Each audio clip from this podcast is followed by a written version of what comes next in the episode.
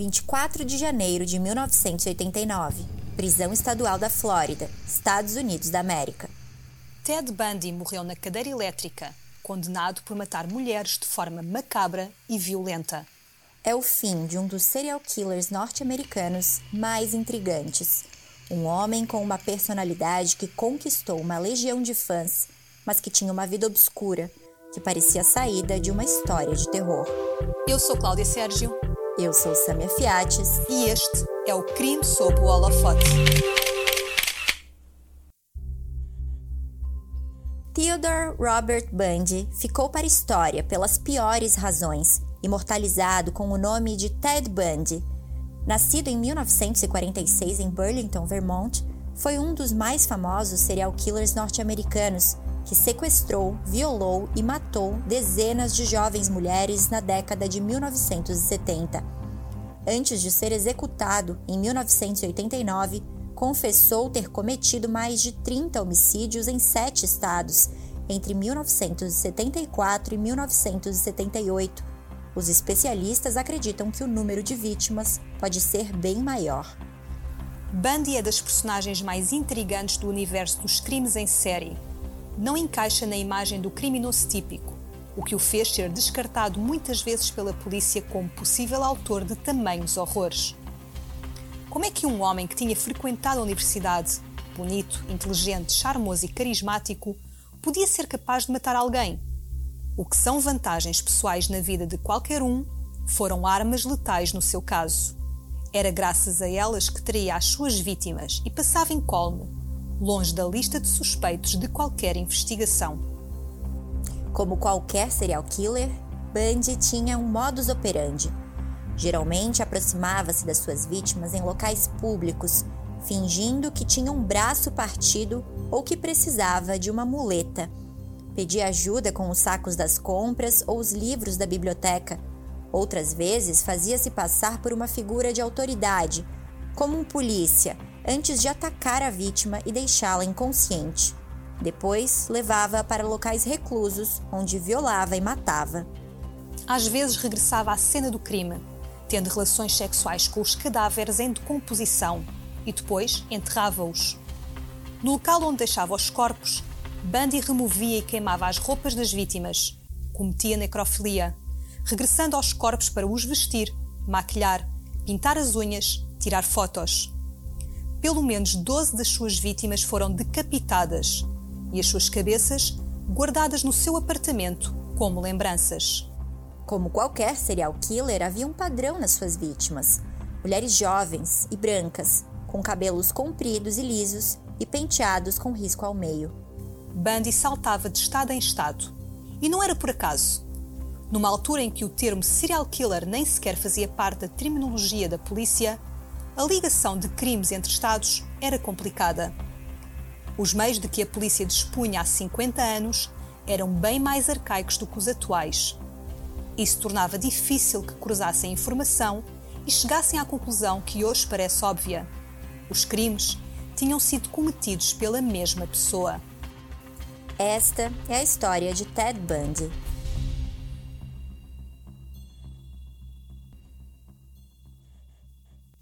Theodore Robert Bundy nasceu a 24 de novembro de 1946, em Vermont, nos Estados Unidos da América. Foi criado pelos avós, que se passavam por seus pais adotivos. A mãe, Eleanor Louise Cowell, era apresentada como se fosse sua irmã, o que só mudou quando esta encontrou o homem que se tornaria o padrasto de Ted e que lhe daria o apelido Bundy. Os anos que passou em casa dos avós foram marcados pelas explosões de violência do avô, que muitas vezes agredia a avó. Mais tarde, com a mãe e o padrasto, encontrou aquilo que se designa por uma família normal. Mudaram-se para Tacoma, em Washington, iam à missa, faziam parte dos escuteiros, passavam férias juntos. Sandy Holt, amiga de infância de Bundy, recorda que este vinha de uma família de classe média baixa, mas que aparentava ter uma vida equilibrada. Ainda assim, destaca que Bundy não se integrava facilmente com as outras crianças. No documentário Conversas com o Assassino, as gravações de Ted Bundy, diz: Ele era simplesmente diferente. Ele teve um problema durante muito tempo, tinha um atraso na fala, por isso gozavam muito com ele. Não se integrava. Até nos escuteiros tinham dificuldades em fazer as coisas que os outros miúdos faziam. E tinha mau feitio, gostava de assustar as pessoas. Esta amiga de infância recorda ainda o temperamento de Bundy na adolescência. Na secundária, ele queria ser algo que não era. Dizia que ia ser presidente, que ia mostrar ao mundo que impunha respeito. Era muita conversa fiada. Ele enganava e mentia. Dizia que era atlético e o mais bem-sucedido da turma, mas não era. Começou a ficar cada vez mais sozinho. Aos 20 anos, Bundy estudava psicologia na Universidade de Washington, em Seattle. Foi aí que teve a sua primeira namorada, Diane, uma jovem alta e atraente, de famílias abastadas que conheceu na faculdade. Decidiu então que queria dedicar-se à política. Assumiu-se como um republicano conservador e começou a trabalhar para o partido em Seattle, empenhado na reeleição de Nixon. Um trabalho que o levava a muitos eventos, que o fazia socializar, ganhar a confiança de pessoas influentes. Em 1972, foi acusado de espionagem política pelo Partido Democrata, mas defendeu-se ao garantir ser apenas um peão que cumpria o que lhe era pedido pelo seu partido. Em 1973, quis estudar direito, mas viu-se recusado pelas principais universidades e o seu ego sofreu um abalo foi aceito num curso noturno da Universidade de Direito de Puget Sound, uma faculdade pouco cotada, e desistiu do curso ao final de um ano. Na mesma altura, termina a relação com Diane. Tive muitas inseguranças com a Diane. Houve alturas em que senti que ela esperava mais de mim do que aquilo que eu lhe podia oferecer. No verão, trocamos cada vez menos cartas até que ela deixou de escrever. Tive um sentimento avassalador de rejeição, não apenas da parte dela, mas de tudo. O final desse verão foi um vazio, um pesadelo para mim. Nessa altura, tive um desejo de me vingar da Diane de alguma forma. Disse numa entrevista ao jornalista Stephen Michael, quando já estava no corredor da morte. Foi depois dessa época que Bundy cometeu o primeiro assassinato confirmado. Na noite de 31 de janeiro de 1974, invadiu o quarto de Linda Ann Healy, uma estudante de 21 anos da Universidade de Washington. Enquanto ela dormia, Ted bateu na cabeça dela com um objeto e depois levou-a do quarto, carregando-a até o seu carro. As colegas de quarto de Linda notaram a sua ausência na manhã do dia 1 de fevereiro, quando o seu despertador tocou e ninguém o desligou. No quarto de Linda, as amigas encontraram a porta dos fundos destrancada e sangue na cama. Foi quando a polícia foi chamada. O crânio de Linda foi encontrado um ano depois, na floresta Taylor Mountain, junto com os crânios de outras três vítimas de Ted Bundy. Depois desta primeira morte confirmada, Bundy começa a namorar Elizabeth Klopfer, primeira mulher a desconfiar da vida secreta dele. Amei-a tanto que era desestabilizante. Disse Bundy mais tarde sobre a relação, também ao jornalista Michael. Falhava com ela por não ser capaz de lhe mostrar totalmente a minha vida, os meus verdadeiros sentimentos. Não sei o que lhe escondia. Talvez estivesse apenas a querer manter a imagem atraente do Ted Bundy solteiro. Tinha muitos ciúmes dela. Costumava sofrer com a ideia de a perder. Fiz muitas coisas parvas. Em junho de 1974, Georgian Hawkins, de 19 anos, desaparece também em Seattle, perto da universidade. A polícia liga este desaparecimento ao de Linda, cujo caso continua em investigação. Restos mortais vão ser descobertos em setembro e, em 1989, Ted Bundy vai confirmar que pertence à jovem, assumindo seu assassinato. Ainda em 1974, um homem com um braço engessado é visto a pedir ajuda a várias mulheres no condado de King. Apresentava-se como Ted. Pela primeira vez, tudo indicava que um só homem fora responsável pelo desaparecimento daquelas mulheres. No espaço de seis meses, mais seis mulheres desapareceram na cidade de Seattle. Tinham entre 18 e 22 anos. Quatro andavam na universidade A polícia desesperava por encontrar o culpado e a cidade vivia num clima de terror. As mulheres jovens eram aconselhadas a terem cuidado. Foi então que, em agosto de 1974, Elizabeth Klopfer ligou para a polícia de Seattle, afirmando que achava que o namorado devia ser investigado. Ele falou de um incidente sobre ter seguido uma rapariga de uma irmandade da faculdade. Quando ele sai à noite, disse-me, segue pessoas dessa forma. Disse-me que tentava não o fazer, mas fazia-o de qualquer maneira. Contou no seu depoimento à polícia.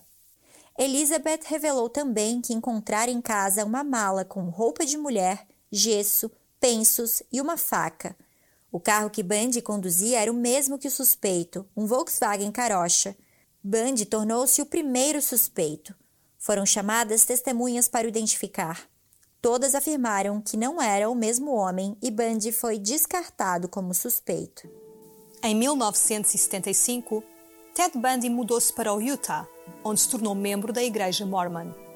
Era visto como um jovem responsável, sério, confiável, mas continuava a matar.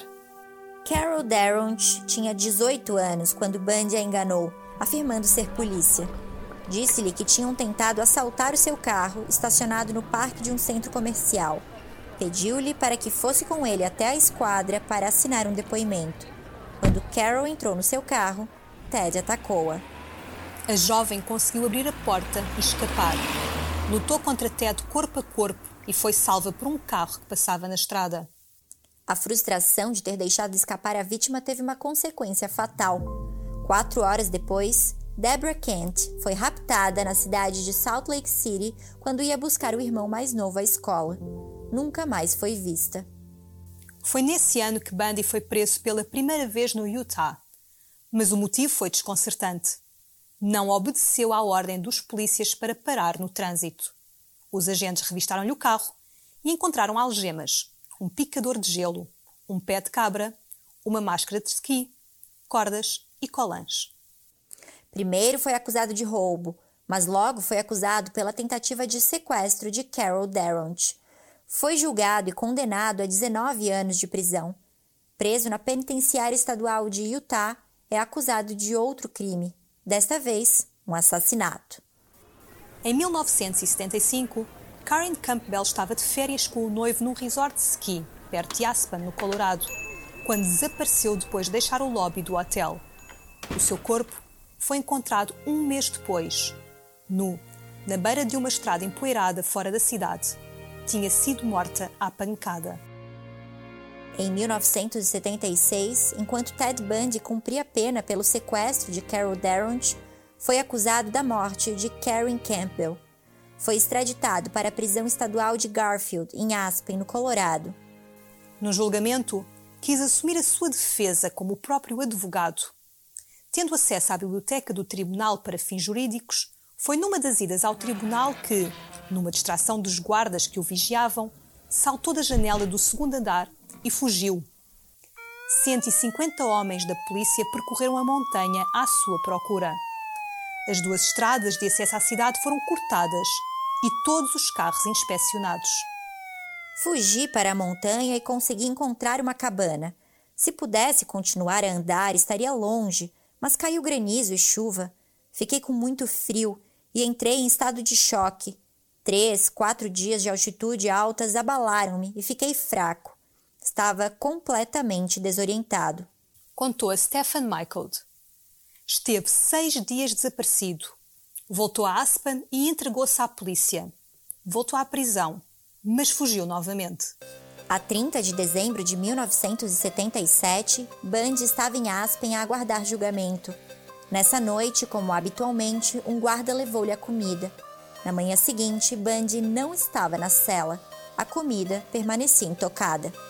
Na verdade, tinha emagrecido até pesar 63 quilos, o que lhe permitiu esgueirar-se por um buraco do teto da cela, rastejar até ao dormitório dos guardas, roubar algumas roupas, vesti-las e sair pela porta da frente da prisão.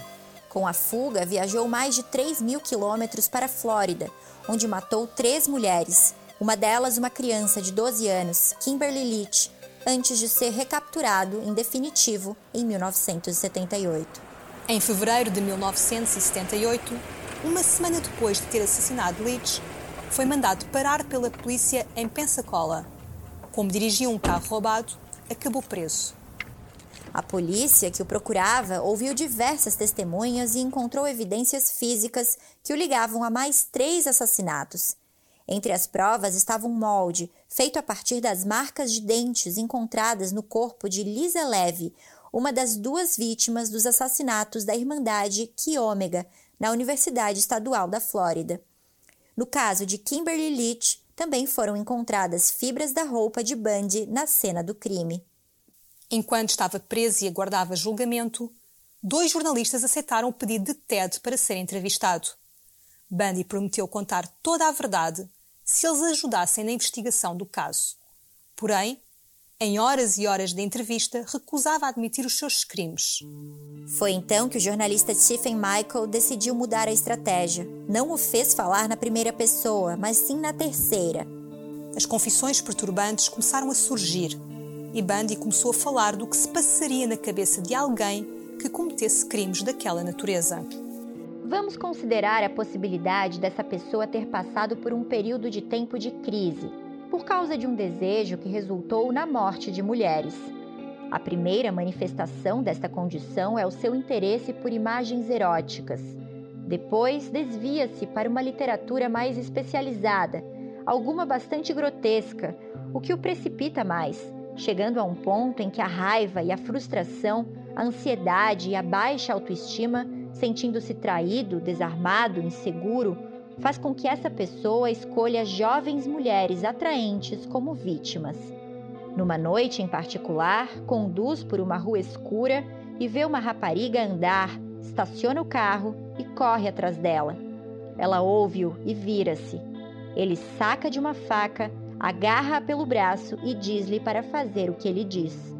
Digamos que coloca as mãos à volta do seu pescoço para a deixar inconsciente, para que não grite mais. Quando a necessidade dessa condição maligna está satisfeita através da satisfação sexual, percebe que não pode deixar a rapariga ir. Então mata. Até certo ponto é uma forma de destruir as provas, mas depois o ato de matar torna-se um fim em si próprio. O julgamento de Bundy avança. Ele reúne uma legião de admiradores, sobretudo mulheres que lhe escrevem cartas de amor para a prisão e assistem às sessões em tribunal. Estão fascinadas por ele. Durante o julgamento, concedeu entrevistas e atraiu enorme atenção da mídia. A sala de audiências está sempre cheia de jornalistas e o julgamento foi amplamente divulgado nos meios de comunicação. Bundy era eloquente e tinha carisma. Não se encaixava no perfil do criminoso normal, e, com este perfil, tentou reverter este interesse mediático a seu favor. Mas não lhe serviu de nada, porque a 24 de julho de 1979 foi condenado à morte pelo assassinato das duas jovens da Irmandade Quiômega. A pena, morte na cadeira elétrica. Outro julgamento avança a 7 de janeiro de 1980, desta vez pelo assassinato de Kimberly Leach, de 12 anos, na Flórida. Foi no decorrer do julgamento que pediu em casamento Carol Ann Boone, que testemunhava a favor do seu caráter. Carol era uma amiga de Washington que decidiu reaparecer na sua vida porque acreditava que ele estava a ser injustamente acusado. Tratava-o por Bunny e acreditava que era totalmente inocente. Bunny tinha encontrado uma lei obscura nos livros jurídicos da Flórida que afirmava que o casamento no tribunal é considerado legítimo porque acontece em frente de um juiz-presidente. Bundy fez a afirmação que casava com ela. Carol respondeu que sim, e o ato foi consumado. A 9 de fevereiro de 1980, Bundy foi condenado à morte pela segunda vez. Ficaria no corredor da morte durante nove anos. Carol e Boone visitavam frequentemente e transportava drogas para a prisão. Bundy tornou-se viciado em haxixe. A prisão em Stark não permitia visitas conjugais na época, mas os prisioneiros costumavam juntar dinheiro e subornar os guardas para reuniões conjugais improvisadas. Dois anos depois da condenação, Boone deu à luz a filha, Rose. Em 1986, Boone divorciou-se de Bundy. Rose terá agora 36 anos, mas o seu paradeiro é desconhecido. Bundy apenas confessou seus crimes dois dias antes da execução. Disse aos investigadores do estado de Washington que tinha matado oito mulheres diferentes em Utah. Em 1980, Anne Rule escreveu The Stranger Beside Me, livro baseado em ligações que Bundy fez à linha anti-suicídio durante a década de 1970. A antiga amiga de Bundy disse numa audiência na Universidade Estadual de Utah, no final de 1989, que acreditava que Bundy deu à polícia de Utah informações falsas sobre onde enterrou as vítimas. E acrescentou que a confissão dele era um esquema para enviar a polícia em vão a procurar na lama algo que Ted iria gostar. Horas antes de morrer, Bundy deu uma entrevista a James Dobson, um evangelista e ativista anti-pornografia, sobre a sua infância e o que o levou a cometer atrocidades. Na arrepiante entrevista de 45 minutos, Bundy falou sobre como a sua obsessão pela pornografia o levou a se tornar um assassino. Quando era menino, e eu quero dizer um menino de 12 ou 13 anos, encontrei fora de casa pornografia softcore de vez em quando, deparamos-nos com livros pornográficos de natureza mais difícil, mais gráficos. Os tipos mais prejudiciais de pornografia são aqueles que envolvem violência sexual, porque o casamento dessas duas forças, como eu sei muito bem, traz um comportamento demasiado terrível para descrever. A 24 de janeiro de 1989, às 7 da manhã, Ted Bundy é amarrado à cadeira elétrica Old Sparky, na prisão estadual da Flórida. Sob os aplausos de mais de 200 pessoas reunidas do lado fora da unidade prisional, Ted Bundy é declarado morto às 7h16 da manhã. As suas últimas palavras foram: Deem o meu amor a todos os meus amigos e familiares. No seu livro, a antiga amiga Anne Rule descreve-o da seguinte forma: sociopata sádico que tirava prazer da dor de outros seres humanos e do controle que exercia sobre as suas vítimas, ao ponto da morte e até depois. O advogado Polly Nelson, um membro da sua equipa de advogados de defesa, descreveu-o como a própria definição do mal sem coração. O Volkswagen Ted Bundy está atualmente em exibição no Alcatraz East Crime Museum, no Tennessee.